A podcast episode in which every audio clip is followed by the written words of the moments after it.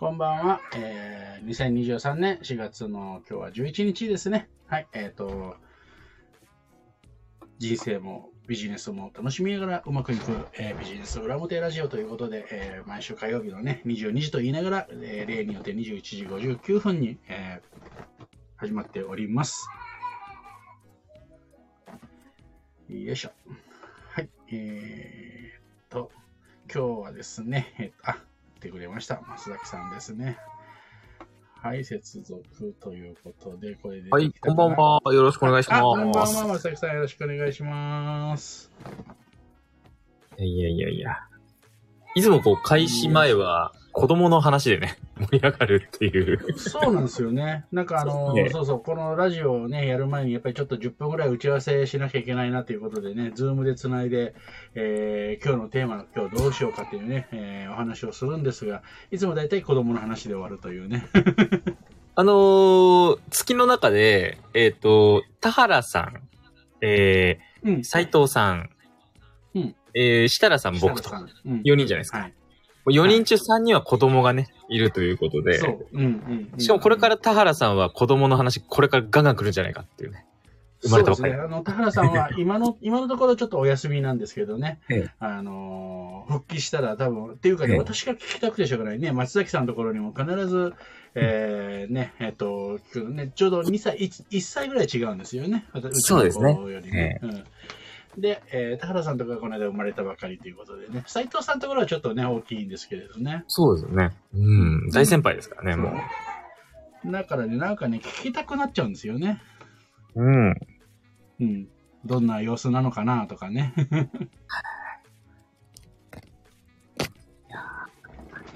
そう。で、で、あの今もしかしたらここで聞こえてるかもしれないですけどね、大笑いしてる子供の声がもしかしたら聞こえてるかもおしれない。子様の楽しそうな声がね、聞こえてますよね。はい。うんあの、トイレ、トイレ大好きでですね、いつもなんか寝る、もう本当寝ないですよね、うちの子。もう昔は、そう、さっき松崎さんともね、お話ししてるんですけど、大体昔はもう 2, 2歳ぐらいまでは9時ぐらいになったらもう必ず寝てたんですけど、うんうん。もう最近は、えー下手したら12時近くまで起きてると。体力つきますもんね。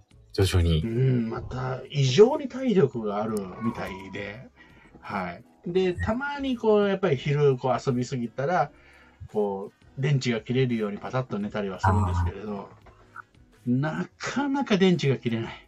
僕はもう、あのー森本さんのお子さん、リアルでもお会いしましたし、あのー写真でもお見かけしてますけど、多分僕より体力あるんじゃないかなと思います。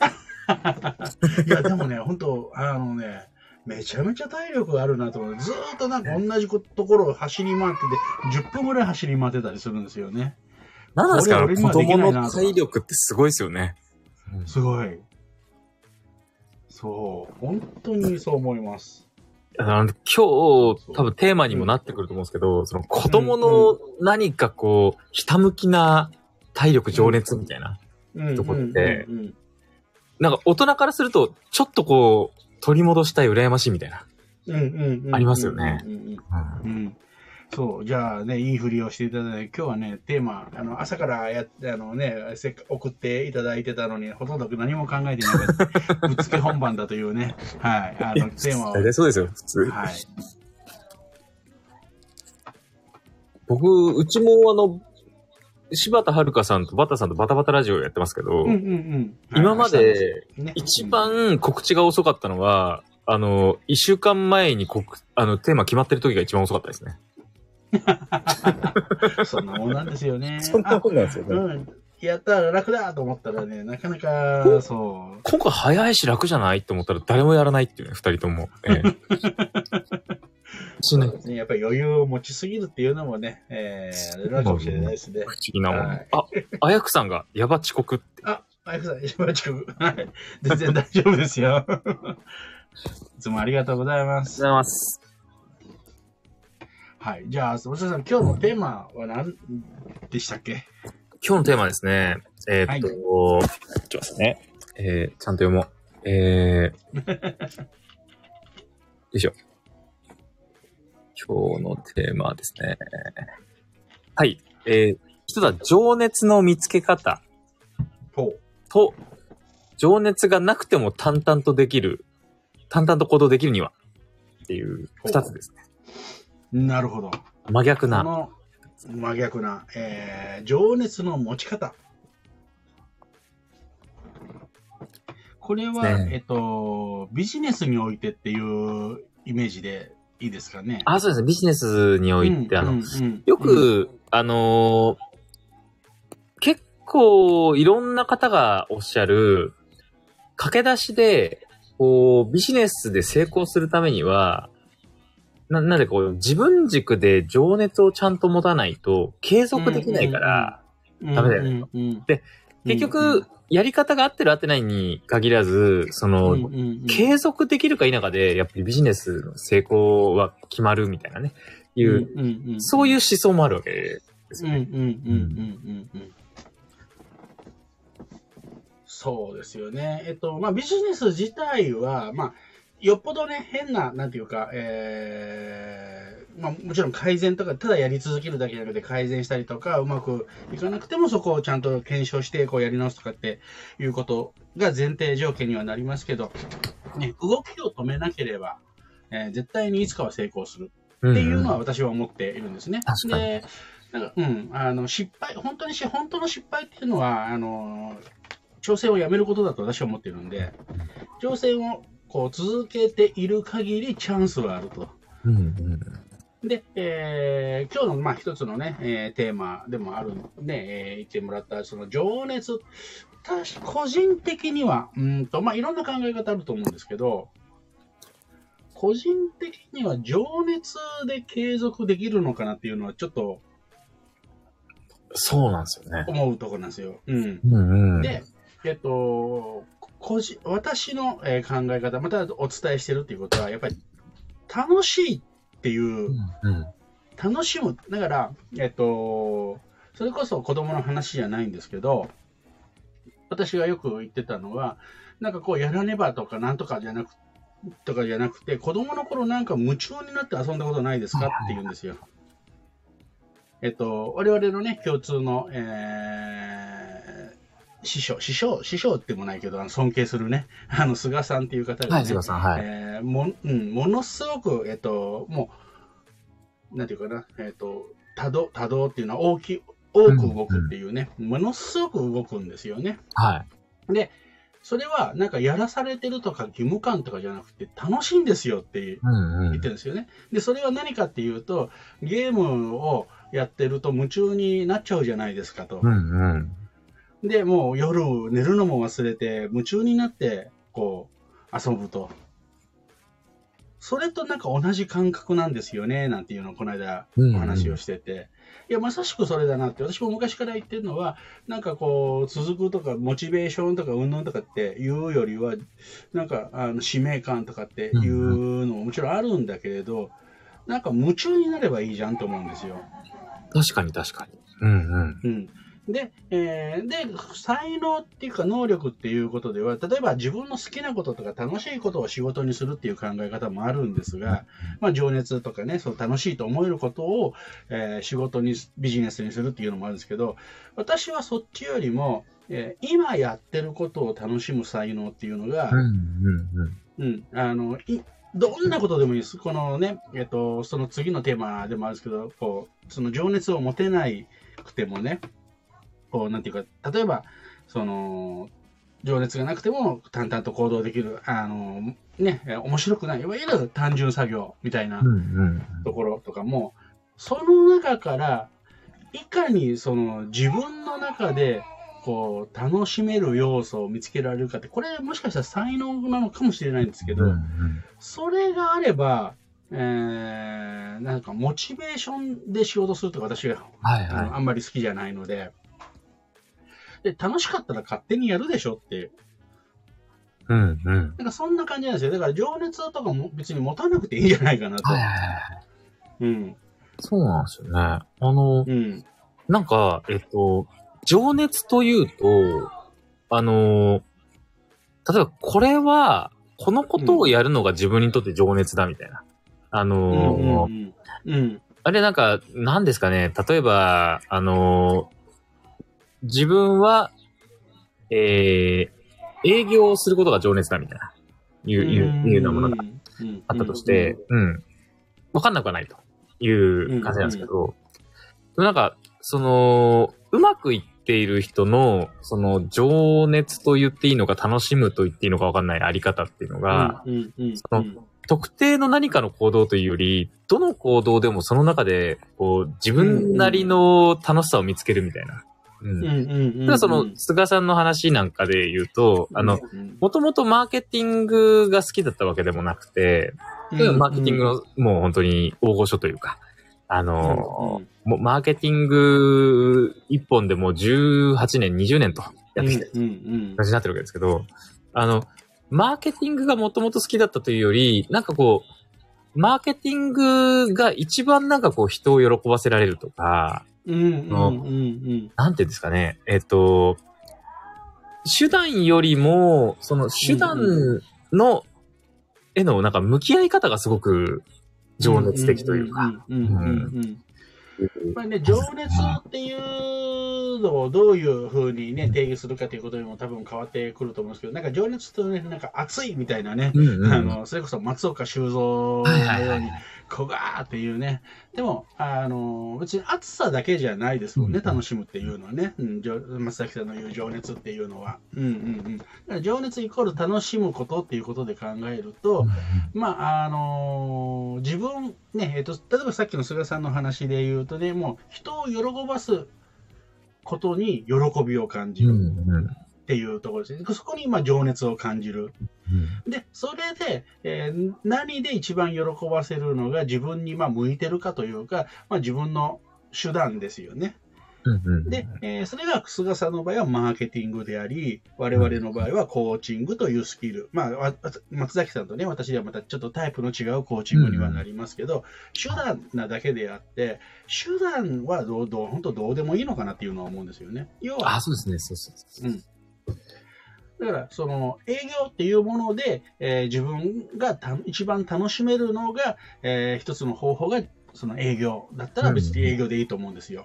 それが人事だったら人事でもいいですしは、でもっと言うとね、えーそれ、その、なんていうかな、えー自分のこう好きなことが、そう、あの、この間メルマガにも書いたんですけどね、今、小学校とか中学校の一番なりたい職業というアンケートを、だから第一生命かなんかが取ったらしいですね。はいはい。1位なんだと思います？あれ、1位確か、えー、サラリーマン？そう、会社員なんですよね。そうなんですよ、ね。小学校、うん、小学校高学年の女子以外は、なんか、えっ、とさ、会社員っていうのが1位だったらしいんですよね。また、可愛い子収まっちゃいましたよね。本当に。そう、男子でも女子でも。で、で、えっ、と、それをね、なんかフジテレビのニュースかなんかがやってて、で、で、えっ、と、さ街行くサラリーマンとかにね、えーインタビューしてるわけですよ。うんうんうんそうすると、えーどじあの実はこういうね、小学生とか中学生の一位が会社員なんですよ。あ、なんか夢がねえなとかね、もっとなんか自分のやりたいことないんですかねとかっていうインタビューがほとんどだったんですよ。うん要は、会社員イコール夢がないと思ってる人たちが多いんだと思ってびっくりしたんですね。はいはいはい。で、えー私もその時もメルマガでも書いたんですが、いや、よくよく考えたら、会社、本当に、えっ、と、なんていうかな、自分のやりたいことに集中できるのって、実は会社員ですよと思ってるんですね、私は。うんうん。あの、独立して自分のやりたいことをやろうと思ったら、ね、で、それでもう自分のやりたいことがこれだと思って、じゃあ独立、もうそれにじ、ね、情熱を捧げるんでってやめたら、それこそ、えー領収書張りも自分でやらなきゃいけないし、決算もやらなきゃいけないし、ね、個人事業主だったら確定申告もやらなきゃいけないし、実は、その仕事、やりたいことに集中できる環境なんて独立したら何もないんですよね。経営、あの会社経営でも。ああ、わかりますね。あの、なんかうん、一番、そのことだけに集中できるのって、ある程度、例えば大きな会社で、その、うん。かその専門性だけでやっていいよと言われている環境なんていうのは、うん例えば開発者で、あの、うんちっちゃい会社の開発者だったら、あれもやんなきゃこれもやんなきゃってなるかもしれないですけど、なんか、もう、この、君にはこれだけでやってほしいんだ、みたいな。そういう組織だったら、うん。一番もう、それに集中できますよね。そうなんですよ。だから、ね、よし、まあ、よしあしでっていうところもあるし、その窮屈っていうのとか、まあ、縛られるとかっていう、そういうのもあるんだけれども、でも実は、えー会社によってはね、えっ、と、その自分の不得意なことをやらなくて済むっていうことで言うと、実は会社員ってめちゃめちゃ向いてると思ってるんですね。確かに。うん。だって、ね、私、本来だったら営業やりたくないですもん。うんうんうんうん。ね、あの、私も松崎さんも人事出身だから、ええ よよくわかると思いますが管理バタはやんなくて済んでますからね、ずっと。うん。そう、逆に言うとね、その、ちゃんと人事とか、経理ができると、苦手な営業やらなくて済むわけですよ。ねうん。確かにでも確かに。独立したりとか、自分で会社作ったりしたら、やらなきゃ食っていけないんですよ。そうですよね。うん。なんか一方で、うん。あの、すごく、あの、ひねくれた見方かもしれないですけど、ああの、うんうんうん、今のその子供たちが、会社員を、とか、っていうのを、あの、うん。一番に挙げたっていうところに、会社員が一番エキセントリックで刺激的なんだっていうふうに、もし思ってるとしたらいいなって思うところもあって、うんうんうん。一番こうエキセントリックにパワハラも受けるしとか、あの、一番理不尽に怒られるみたいな、そこをなんかこう、思って言ってくれてんだったら、超面白いなって思うんですよね。まあでも、多分、多分まあ安定とかね。えそういうことだと思うんですよね。それもね、両側面あるんですけどね。ううんん、うん。でもね、これからの会社って、でも、これね、ずっと言い続けたことなんですけどええ、あの、会社組織もやっぱ変わってくるはずなので、それができ、そのさっき言ったね、えっ、と、松崎さんが言った大きな会社って言ってたんですけど、多分これから小さな会社でもそういう、まあ小さなっていうとね、どこまでっていうかではあるありますけど、中小企業のそうあの数十人とか数百人レベルの会社でも、多分そういう働き方、そういう会社組織に、えーなっていったところが生き生き抜けるんじゃないかなと思ってるんですね。資本。力がなくても。うんなので、えっと、そういう、で、逆に言うと、会社っていうのも、その、従業員から選ばれなければいけないっていう、確うん。なので、えっと、優秀な人がみんな大企業に行くっていう時代は終わるんじゃないかなって実は思ってます。ありますよね。その、うん。なんか特に思うのが、あのー人件費とか、あるいはそのうん。マンパワーをどう捉えるかっていうところで、ちょっと昔のその、まあ、あの、日本が高度経済成長期みたいに言われた時って、変なしお茶組みだったりとか、コピー取りだったり、うんうん本当に単純作業をやってくれる人もいてくれればいいみたいな、うんうん。時代があったと思うんですけど、うんうん。まあ変わってきてると。うん。あのー変わってきてますね。それはもう人の仕事じゃなくなってきてるよね、みたいな。うんうんうんうんじゃあ人の仕事ってなんだろうって言ったら、やっぱり単純作業じゃなくて考える仕事とか、うんうんうん、より高度な仕事を求められるようになってきてるっていうのが、うんうん大企業だけじゃなくて、やっぱり中小企業ほどそれを意識しなきゃいけなくなってきてるっていうところもあるかなと。多分そうなんですよ。うん多分あのこれからやっぱり中小企業こそなんかこう考えるそれこそうん AI っていうのが、えー発達してくるともう極端な話すると大企業との差って縮まると思うんですよ。ですよね。そうすると機動力だとかあのアイデアだとか、うん、そういうことで勝負できるから本当中身で勝負ができるのであの学歴とかなんかそういうんじゃなくねあの勝負できるのでなんかそういうこところになんか面白みとか、まあ、松崎さんの言う情熱っていうのを見つけられるとめちゃめちゃ面白いんじゃないかなと思うんですよね。そうですよね。うんだからなんか、その、情熱とかも、その、ある特定の行動に対する情熱とかっていうよりも、ちょっとこう高次元なターゲットに対する情熱を持てるかどうかが結構鍵になるのかな、みたいなところを思うところがある。そう。なんか二人でなんか真面目な話をしてしまってるんで、えちょっとコメントをね、ちょっと拾いたいなと思っています。はい。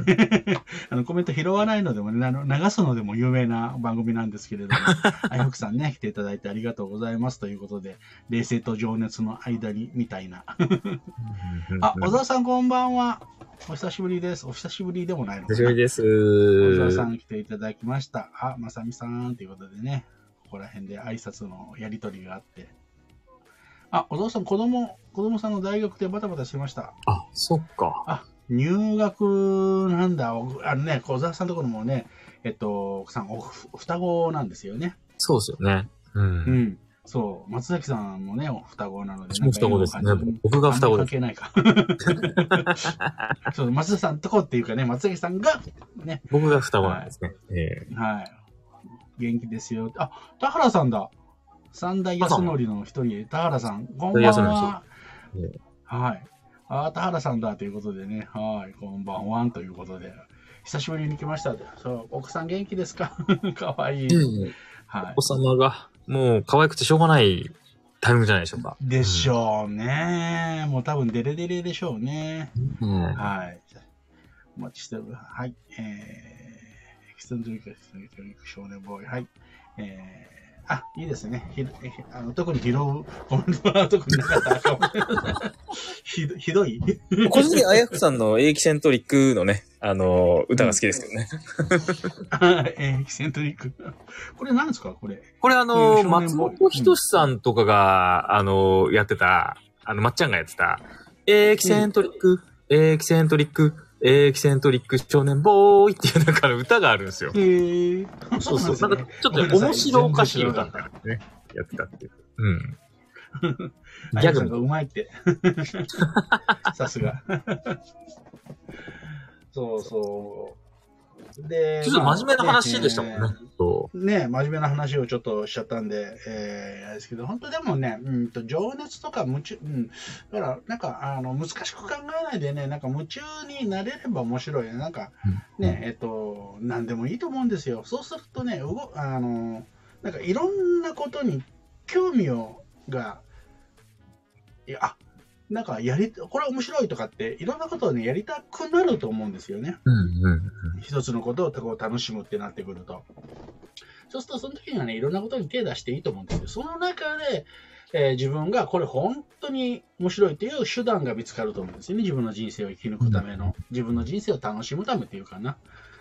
で、それがさっき言ったね、菅さんだったら、コーチングかもしれない、あ、あのー、マーケティングかもしれないし、うちらだったらコーチングというのが、あこれ面白いなって。これまたでもね、えー5年後、10年後変わってるかもしれませんもんね。変わっててもいいと思うんですよ。わかります、わかります。うん。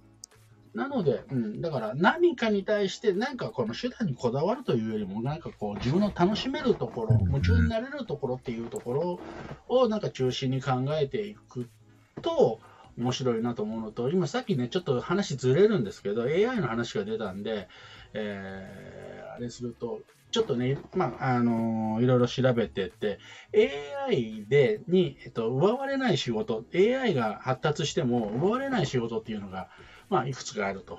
うんうん。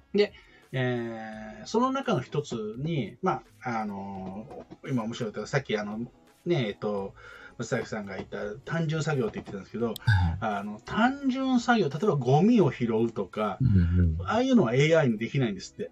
あー、そっか、できないですね。うんうん。そう。で AI とかロボットがいても、これはゴミなのかって、じゃあゴミの定義をどうするかとか、そういうことがやらない限り、あの、AI ではその仕事、本当超単純な仕事っていうのは、実は AI はめちゃめちゃ苦手らしいんですよ。これですね、奴らゴミ拾いもできないと。そうそう。偉そうに言ってても。大したことないなと。うんそうそう。だからそれを思い出して、このお茶組とかね、あの、じゃあうんうんね、そそういうのとか、運ぶだけだったら多分できると思うんですけどね。はうんうんだからその、ね、あのー顔色を伺ってどう出すタイミングとか絶対わからないはずなんですよ。あれですね、あの、まあ、ゴミかどうかの判断みたいなっていうところって、まあこれがあの、や、本当のゴミは人間じゃないかとか言ったらもう SF のこう氾濫する AI の世界みたいになってくるわけですね。うん、うん、うん。小沢さんが AI ってゴミ拾いができないの。そうなんです。実は AI ってゴミ拾いができないんですね。ね、ちょっと意外な。事実というね。だから、えっと、そういう、えっと、本当にね、AI が始めて、いろんな仕事がなくなるとか言われてね、先生教教してる人もいるんですけれども、あの、実はそういう穴っていうのがあって。あー、だから、何気に、どれだけ世界がこう進歩してっても、例えばですよ、あの、土木ってなくならないじゃないですか。うん、うん、うん。なかなかうん、あの、うん、これだけいろんな、その、なんていうんですかね、あの、機械ができてとかってなっても、うん、結局あの、うちの、うちとかマンションが近くにすぐできたりとか、うん、よく見かけるんですけど、まあ、あの、アウトローな感じの土木の日課ボッカー来た人たちが必ず来てちゃんと仕事してるってなるじゃないですか。か。うん あれは多分なくならないんだろうなって、なんかなんとなく思ってしまったとこあって。うん。多分、多分なくならないと思うんですよね。うん。なんかそういう、うーんと、なん、なんて言うんだろうな。あの、勘というか、采配というか。そうっすよね。うん、うん。そう。多分そういうのは多分できないんですよね、うん AI には。意外にああいうロー、なんていうんですかね、ああいうローテクな仕事の方が残るんじゃないかっていう感じが。うん。もう、本当どっちかになるかと思うんですね。で、うんあと面白いもう、もう一つがね、えっと、あったのが、えー AI が発達してきて、えー増える仕事。っていうのの一つに、えっと、AI、人間と AI を、の、えっと、なんか、混ざ混ざったリーダーシップとかね、リーダーとかね、はいはいはい。うん確かに確かに。そういうのが、うん、新しい職業として、あの、必要だよとかっていう風に出てて、あなるほどなと思って。確かにあの AI に学習させる、あの技術とかっていうのはすごくこれからニーズが高まるんじゃないかみたいな、あります？そうなんですよね。あの、今私もね、ちょっと実験で、あの、あるそのメルマガスタンドのところで AI にそのメルマガを書かせるっていうのができ、ベータ版でできたんで、うんうんそれをちょっとやってみようと思って、まあややって、いろんなね、この、設定をずっとあのやったりとかってしてるんですけど、結局、その本文を書かせるっていうのでも、上手にこういうのを書いてくださいねっていう、ちゃんと質問をきっちりと入れないと、何にも面白くない文章が出てくるんですよ。そうなんですね。うん。まあ、面白くないというか、正しい文章が出てくるんですね。うんうんうん。うんうんうん。だけど、えーより細かく設定をした方が、やっぱり面白い文章が出てくる。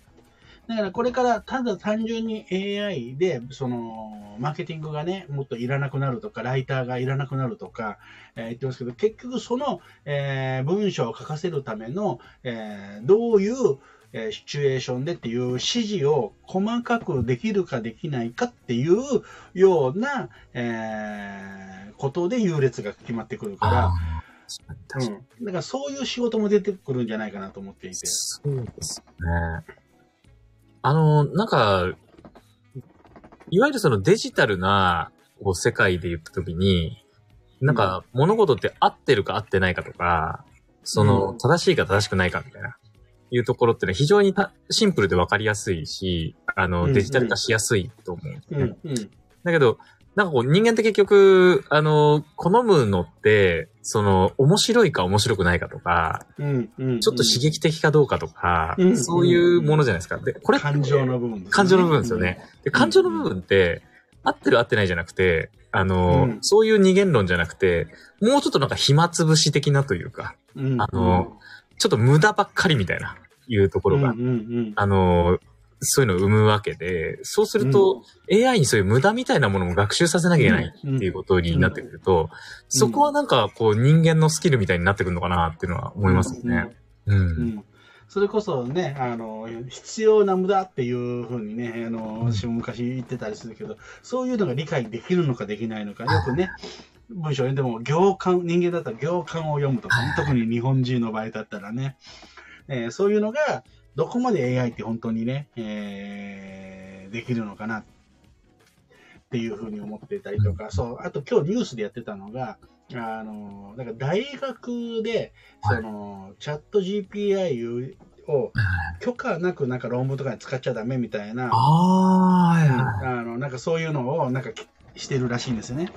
あで、確かに、あの、論文とかをね、チャット GPI に書かせるっていうのは非常にいいかもしれないけど、結局でもそれも質問の仕方で、あの、論文の内容ってかなり変わるんですよね。そうですよね。うん。うんなのでど、そこを禁止するんじゃなくて、上手にこれから AI を使っていかなきゃいけないから、どうん上手に AI の、えー要は性能を引き出せる、えー人間を育てるかっていう方に言った方が面白いのにな、なんて私は思ったりしてるんですね。確かに、あの、なんか、そこには、あの、大学教育とか、高校教育とかもそうなんですけど、その、うんインプット、暗記を重視する何かみたいなのがあって、その、うん。いろんな本を読んでいろんな知識を頭の中に入れることを重視してるから、そのうん、それを AI とか何か別なものが変わってやるのはおかしいんじゃないかっていうのが働いてるんじゃないかなっていう感じがしていて、でも、それ以上に結局出てきたアウトプッ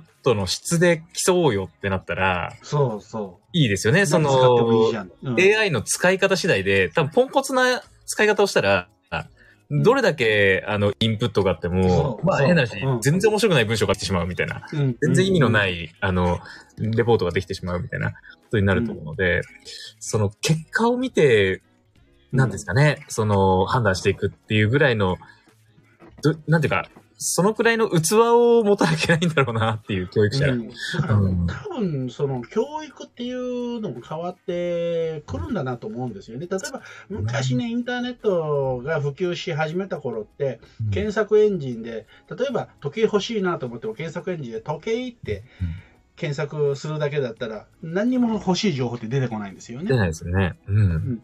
だから、どれだけ自分検索の仕方でも、ねどれだけ細かく検索エンジンにを使いこなせるかっていうので、ほ得たい結果って全然変わってくるんですよね。うんうん。で、それこそね、まああの松崎さんの子供とか、うちの子供とかが、えー本当に、ね、働くっていう風になってきた時にもう多分 AI っていうのは当たり前になってると思うんですよ。出ますね。うん。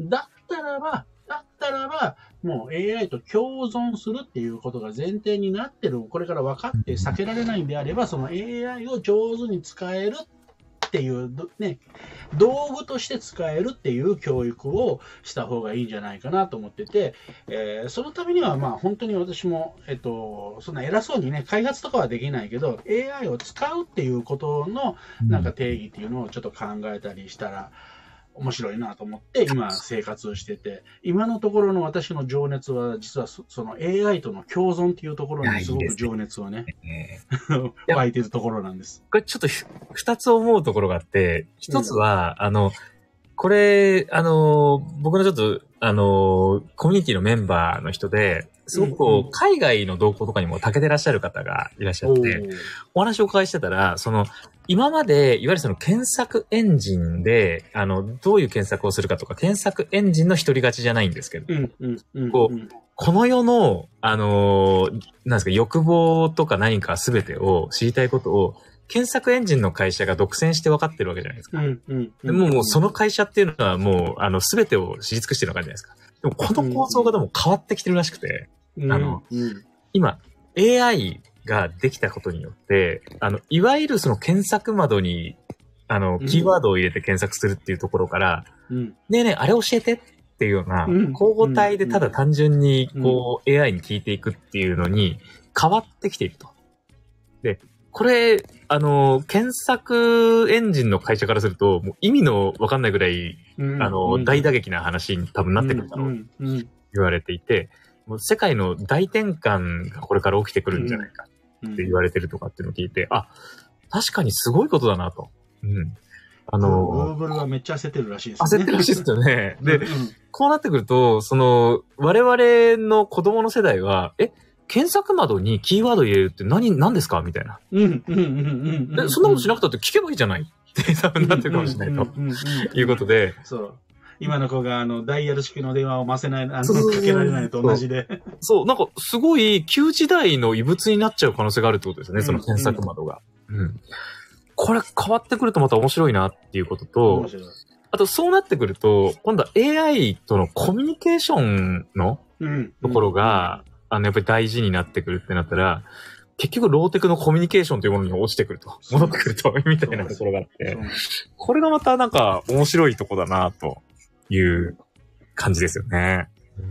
だから本当にね、人間、AI が進めば進むほどアナログが大事になってくるっていううん面白い現象に本当になってるなと思って、結局ね、よく昔言われてたのは AI にできないのがコミュニケーションとイノベーション。要は、えっ、と、ね、コミュニケーションと想像力、ね、作る力っていうね、クリエイティクリエイティブな力って言われてたんですけど、まさにここなんですよね。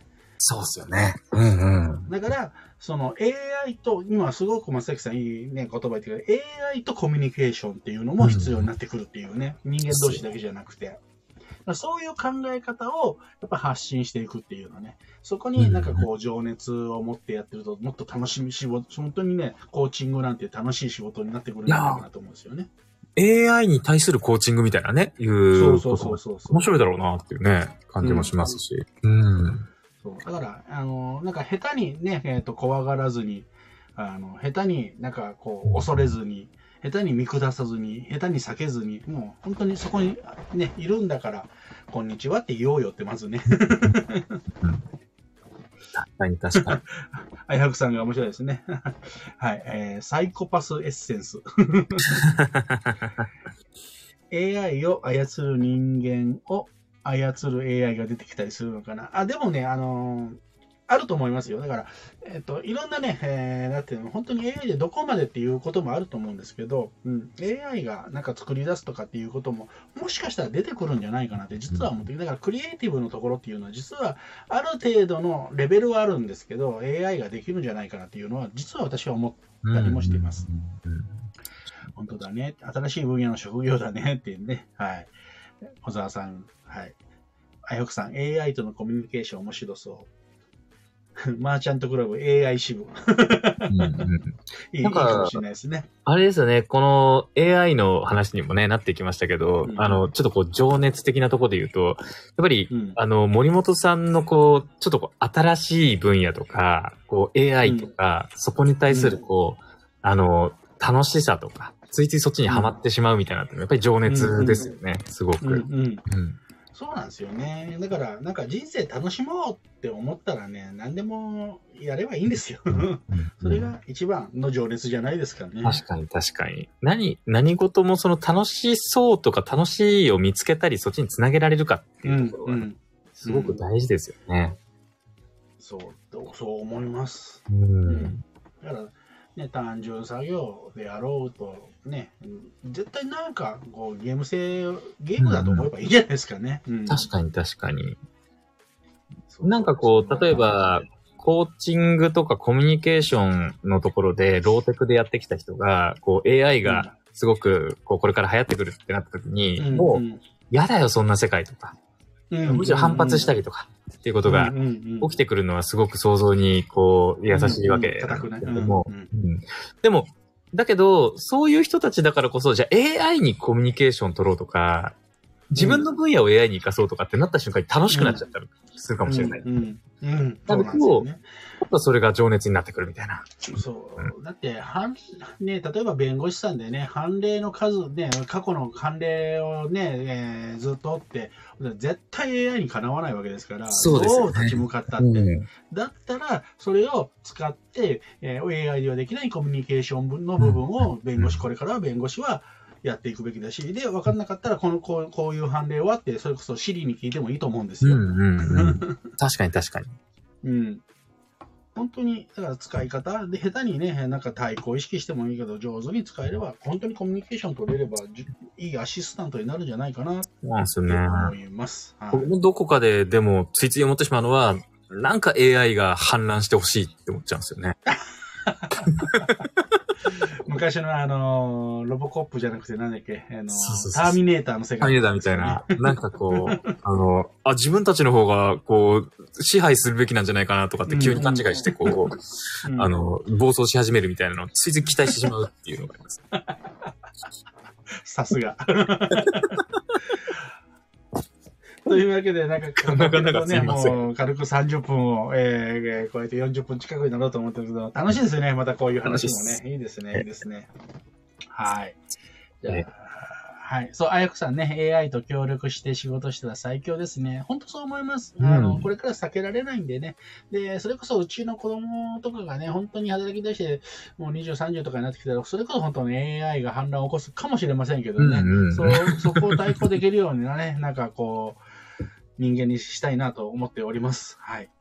また出た。はい。はいサイコパス。サイコパスが出たらしいですね。一瞬私は思ったんですけど、あの、言言いませんでした。あやくさんが言ってくれましたんで。確かに面白そう。その世界見たい。映画描きたい。多分これ反乱を起こすっていうところですね。しても、あの、はい。心の中の中二病がね、ついついですよね。はい。というわけで今日もね、えー、なんか、あのー楽しい話を、えーしてしまいましたけども、こんな感じで、松崎さんありがとうございまいや、した。こちらこそありがとうございました。いつも楽しく、えーさせていただいて。はい。じゃあまた、えっと、来週は18日ですね。18日は多分、あ、そっか、18日は設楽さんですけど、25日は私、実は、えー沖縄におりまして、沖縄からね、えーお送りすることになるな。そうだな。今あれでも、今森本さん、あの、来週もそうですし、その沖縄もそうなんですけど、あれですね今週末、あれじゃないですか、あのーそうなんですよ。マーチャントクラブ本部のそうなんです、そうなんです。相談が控えて15る。日。そう、だからどうしようかなと思って、ずっとそれはもう現実から逃げようと思ってるんですね。で、この間、えっと、ようやくテーマが決まったのが、先週の土曜日に、あの、覚悟して菅さんにメールをして、こんなテーマでどうでしょうかっていうね、ねえー先週の8日に決まったというね。いやいやいやあと1週いや 間しかないからどうしようかなと思って、うん、ちょっと AI の話しようかななんて思って、AI のことを調べてたんですね。ですね。えー楽しみなね、登壇が、あの、講師登壇があられるということで。はい。ありがとうございます。そう。そうなんですよ。ちょっと、どうしようかなと思って。なんかあったら松崎さんに振ろうかなと思って。ゲストで参加したい方はね、ぜひ、あの、森本さんか僕に、こう、メッセージとかね、いただけたら。はい。ありがとうございますうん。はい。というわけで、今日も、はい、えー、終わりました。ので、はい、えー、ありが、ありがとうございました。以上、ちょっと最後グダグダになっちゃったな。いえいえいえ ありがとうございます。こちゃんと、ちらこそ。ちゃんとこういうね、告知をしてくれるというね、自分ではね、忘れ、忘れてることだったんですけどね。はい。ありがとうございました。ええでは、また、ね、ありがとうございます。では、さようなら。おやすみなさーい。おやすみなさでい。す。